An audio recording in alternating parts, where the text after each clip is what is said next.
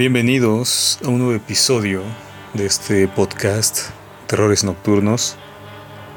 Hoy les vamos a presentar la segunda parte, la continuación del relato, del último relato que hemos publicado llamado Absenta, escrito por un servidor y que narra, por supuesto, esto, esto es mera ficción, solo abreva de lo oficialmente eh, publicado, establecido, de lo que se trataron los últimos momentos de vida de Edgar Allan Poe, que hasta la fecha aún es un misterio, aunque hay teorías, teorías que tienen que ver con, con política, por supuesto.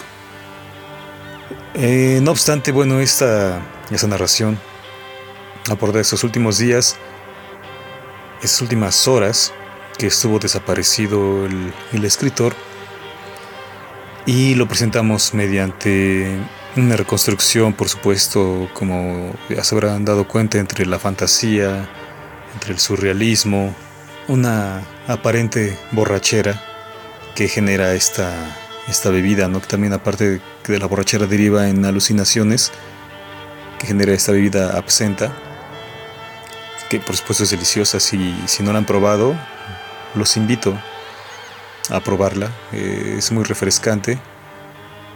Y hasta el siglo XX, principio del siglo XX, aún solo era considerada como una bebida propia para los artistas. Y de ella se cuentan muchas historias, aunque quizá un día creo que es un, buen tema abordar lo que se cuenta de esta bebida porque hay mucha es una hay una leyenda negra sobre esta bebida, la absenta. Eh, una de ellas, de tantas historias que se cuentan entre artistas y de, artistas, es que Van Gogh, eh, bajo los influjos de la absenta, fue cuando cortó su oreja para llevarla a la prostituta, ¿no? Que también hay... Hubo una distorsión también de eso, al menos eso se dice. Pero que bueno, que esta bebida, la absenta, llevó a a Van Gogh a cortarse la oreja. Esa y otras tantas historias hay de ello. Así que bueno, vamos a continuar con la segunda parte y les agradezco a todos que nos escuchen, que nos compartan. Y también quiero anunciar que, que este espacio, este podcast, va a tener algunos cambios para hacerlo más diverso para que haya más contenido, no solo de, narrativa, sino también de recomendaciones de literatura, de cine y acercamientos de, esos temas, esos temas extraños, de esos, de esos temas incluso absurdos, ¿no? que rayan en lo absurdo, en lo fantástico, pero vistos desde la historia, desde la ciencia, desde la antropología, de las ciencias sociales. Vamos a hacer un acercamiento de ello.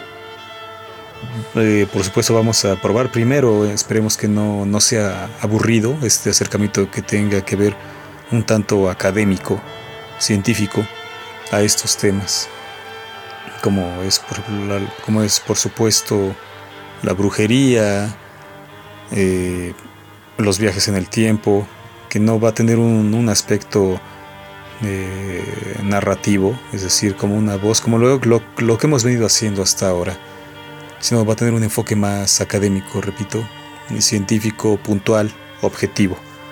Esperemos que no les sea aburrido, que les sea de su agrado. Eh, tiene, va a ser con el fin de invitar a investigar, a conocer, a criticar, a pensar. Así que bueno, mientras llegan estos temas y mientras estructuramos bien los tiempos, Vamos con la segunda parte de Absenta.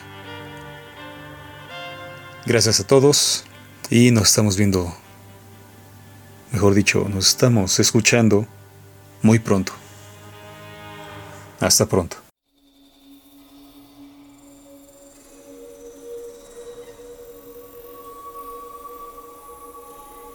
Era aquella ave de su poema, ingente, de negro plumaje como el pecado, bermejos ojos a punto de la sangre, fornido cuerpo y en la punta de sus alas un par de brazos con garras de cuervo con las que sostenía una pipa que de cuando en cuando fumaba.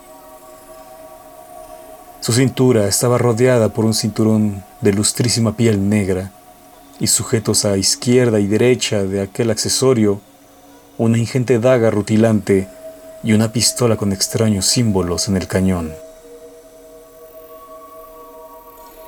El recién llegado ingresó, orgulloso y desafiante, repasó las miradas de los allí reunidos hasta encontrar la del escritor, y ambas temblaron, una de rabia, la otra de incertidumbre, de expectativa por el misterio. Luego el cuervo dirigió la vista hacia la mujer y ella dejó caer su cigarrillo. Apenas golpeó la mesa se desvaneció, cual humo de su sustancia. Entonces el ave continuó su camino a la única mesa vacía, al fondo del inmueble. Y tan pronto como hubo sentado, la fémina encendió otro cigarrillo. Hasta allí llegó el cuervo, y apenas sentarse el tabernero le llevó una copa de absenta con el cubo de azúcar envuelto en llamas. Y cuando fue derretido, el ave graznó y todos voltearon, incluido Poe. Entonces levantó su bebida en dirección de él, a manera de brindis, e ingirió todo su contenido de un sorbo.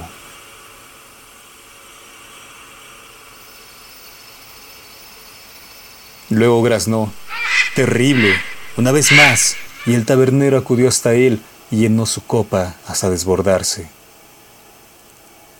Te ha marcado, dijo el sujeto de las patas de gallo. Nos hemos visto antes. Yo lo volví inmortal en uno de mis poemas, dijo Poe. Te equivocas. Él es inmortal. Había escrito tus versos antes de que existieras.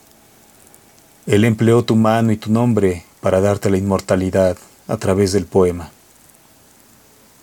Antes de que Poe respondiera, la mujer se levantó y presurosa salió del inmueble, como levitando, aunque parecía andar por un camino que solo ella recorría. El escritor bebió de un trago lo que le quedó de la bebida y fue en pos de aquel ser que había dejado una estela de humo tras su partida, como ocultando su derrotero. Pero apenas abrí la puerta, estilo cortina de madera, descubrió otro mundo, un mundo observable desde las alturas. Allí, desde aquella posición, veía una estampa espacial, un fondo negro, vasto, donde estaban suspendidos, cual esferas, diminutos planetas que se extendían y transitaban en aquella profunda negrura. Unos cuerpos celestes mostraban belleza exultante, plenos de verdes prados y flores multicolores con fauna imposible, rebosantes de luz. Otros planetoides, sin embargo, se mostraban caóticos, oscuros, tierra árida, el fuego recorría aquellos senderos, volcanes en erupción, cielos negros, seres de bermejos ojos, hocicos con afilados colmillos, sombras antropomorfas que transitan desafiantes como si buscaran una víctima. Más allá, atisbó nebulosas, novas y supernovas, cometas, meteoros impactando lejanas tierras. El caos y la destrucción se reproducían cual fractales infinitos, perennes, invencibles. Poe sintió el vértigo de aquella imagen. Sus piernas flaquearon y se volvió para tornar al bar. Pero he aquí que ya no se hallaba tal espacio, sino la imagen caótica, fuego, destrucción y nebulosidad. El escritor se dio cuenta de que yacía en los restos de alguna de esas estrellas. Apenas un trozo de vagabunda tierra negra, una prisión de cinco metros y en el centro lo que parecían los restos petrificados de un árbol, donde se dejó caer, medroso y agotado. Suspiró, emitió un doloroso suspiro, como un desahuciado a punto de la muerte quién sabe si no su postrero aliento, y sin comprender qué sucedía, repasó aquella imagen y desde allí pudo ver, de nuevo, a la vaporosa mujer, que caminaba muy cerca de un volcán activo, a unos siete mundos de distancia de él. Parecía aterrada, como buscando dónde ocultarse. De pronto, una sombra augusta oscureció aún más aquel trozo de planeta donde Poe descansaba. El escritor levantó la vista y descubrió aquel cuervo antropomorfo del bar, parado sobre los restos del árbol, con las alas extendidas, cuya envergadura superaba las dimensiones de dicha superficie. Luego bajó la cabeza y observó al escritor con sus ojos de ave, con total animalidad, y dio un brinco y se posó frente a Edgar. Agitó las alas, como quien sacude la ropa, aclaró la garganta y habló. He venido por ti, dijo. Te llevaré a mi castillo, en aquel planeta de allá. Y señaló uno envuelto en negras nubes, recorrido por un extraño sonido. No, no, no, no iré a ningún lado. Todo esto solo es una pesadilla, una suerte de catalepsia, una imagen hipnagógica producida por la absenta. Yo estoy camino a Filadelfia a firmar un contrato de publicación, así que me quedaré aquí hasta despertar, dijo Poe. Por supuesto, todo ello aún permanece. Has salido de la cantina y, borracho, caminas por las calles intentando no caerte, hasta que llegas a un parque y te sientas en una banca a reposar tu embriaguez, dijo el cuervo.